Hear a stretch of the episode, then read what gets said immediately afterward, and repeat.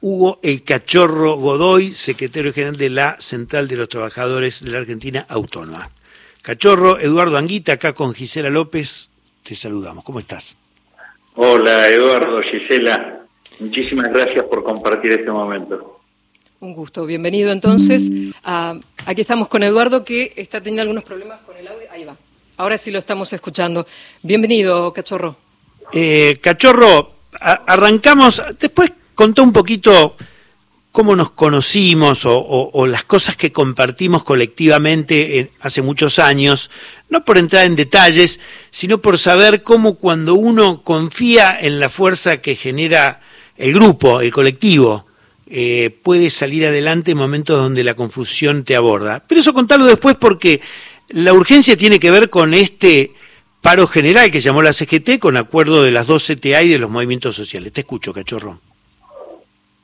Bueno, eh, de más está decir, escuché un cachito antes a, Gisela y, bueno, eh, es muy importante que, todas estas preocupaciones, angustias que buena parte de trabajadoras y trabajadores eh, y, población en general que estamos padeciendo frente a esta ofensiva tan brutal que recorta derechos, que dispara la hiperinflación para, para que sea un mecanismo aceleradísimo de transferencia de ingresos y al mismo tiempo de, parálisis por el shock para la población, de, de, de decretos sin necesidad ni urgencia que buscan la suma del poder público y de, y de proyectos de ley que además de entregar el país y, y fracturarlo en 20 pedazos eh, y rematar la, y entregar las escasas riquezas que tenemos. Además, quieren, quieren, quieren instalar el estado de sitio eh, aprobado por ley. Y bueno, frente a, esa a semejante agresión es natural que la angustia y la preocupación eh, se manifieste y por eso es que es eh, muy bueno, muy importante que todos sepamos, eh, tanto los trabajadores que sentimos eh, amenazados en nuestros puestos de trabajo, los organismos y, dependencias, como en este caso Radio Nacional o, los medios de comunicación pública que intentan ser rematados. bueno, sepamos que estamos hombro con hombro dando esta pelea. Para mí es muy importante transmitir este mensaje para que eh, este, este shock no nos paralice, sino que nos dinamice y, confiar mucho en la capacidad de reacción en nuestro pueblo. Yo digo, ayer se resolvió un paro nacional eh, y que es muy importante, lo convocó la CGT en su confederal, lo convocamos en un plenario de 2.000 delegados de la CTA autónoma, la CTA de los trabajadores, y la Unión de Trabajadores de la Economía Popular en un plenario unificado, eh, el paro el 24 y movilizaciones en todo el país y, rodear al Congreso para que sea el Congreso el que rechace este decreto sin necesidad ni urgencia y esta, y esta ley eh, ómnibus a través de la cual eh, eh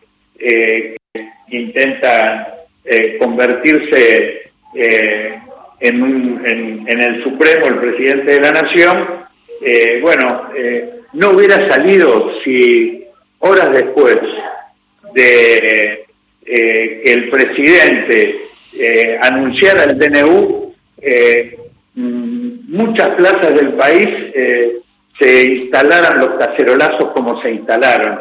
Y no hubo un solo día donde no hubiera movilizaciones en este país, increciendo eh, para expresar el rechazo a eso. Entonces hay que confiar mucho en nuestro pueblo. Cachorro, eh, hay una hay una modalidad del paro que eh, es llamativa para los que los para los que conocemos un poco la historia del movimiento obrero argentino, no es lo mismo llamar a un paro de 24 horas sin ir al trabajo que llamar a un paro a partir de las 12 del mediodía. Es algo que significa ir, concurrir al trabajo y desde los lugares de trabajo abandonar las tareas y movilizarse, en este caso, con convocatoria al Congreso y, por supuesto, muchísimas de las seccionales de la CGT, de las 12TA y de los movimientos sociales van a concurrir también a las plazas o legislaturas de las, provincias o los municipios. Así que va a ser una jornada, la del 24, realmente muy llamativa. Te pregunto, hagamos memoria, ¿cuánto hace que no hay una jornada con este grado de solidez por parte de la dirigencia de llamar a, una a una, a una a un paro con movilización. Sí, creo que los últimos paros así tan tan contundentes eh, se dieron eh, contra contra el macrismo, pero creo que este tiene, tiene una característica eh, particular, va a ser en, en, enero. Estábamos recordando hoy, charlando con Víctor de Genaro, que hubo otro paro, un 24 de enero, que convocó Baldini, y en ese momento no podíamos recordar el año, eh, mm, que eh, era una discusión, ¿cómo vamos a convocar un paro en enero? Bueno, resulta que el paro se hizo porque la necesidad así lo exigía y creo que en este momento eh, las necesidades son más que elocuentes. Hay quienes argumentan desde el gobierno, pero si recién llevamos 18 días eh, sin eh, gobernando, ¿cómo van a tomar medidas de fuerza? Bueno, en 18 días mm, el presidente Milei ya ha producido ocho detenciones, personas que se expresan contra él y los metió presos, eh, fueron detenidos, lo que muestra también el rasgo represivo que esto tiene.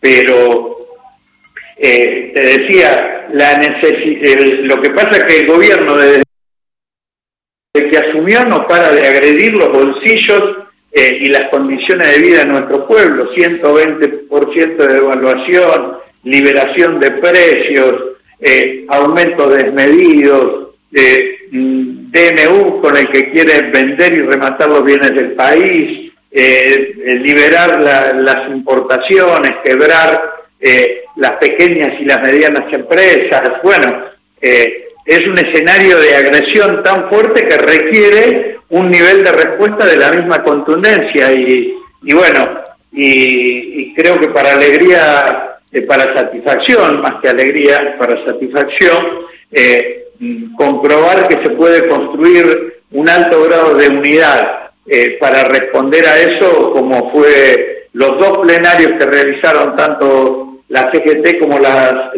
CTA eh, y convocar un paro nacional eh, demuestra de que hay mucha capacidad de reflejo en nuestro pueblo. Acá Gisela tiene una pregunta para vos, cachorro. Sí, eh, en realidad la consulta, algo que dijo usted me parece muy interesante para quizás ampliarlo si es posible. Habló de evitar esta parálisis que habría una intención de generarla ¿no? en, el colectivo y, habló de dinamizar en vez de paralizarse. ¿Qué consideración tiene usted desde el lugar que ocupa, desde este sector, para decir cómo pueden ser esas dinámicas que vengan? Si lo pueden prever, si se pueden imaginar, qué, qué poder hacer además de esta gran movilización para el 24. Mira, nosotros hemos, eh, a ver, ¿por qué digo que hay un, hay un intento de, de shock paralizante mm. que tiene como intencionalidad esta, esta serie de anuncios y medidas de parte del gobierno y esta muestra de, de, querer eh, llegar a acceder a la suma del poder público, cosa que está, por otro lado, eh, mm, condenado penalmente por la propia Constitución Nacional. Eh, mm, y eh, es la de eh, y la de instalar la hiperinflación.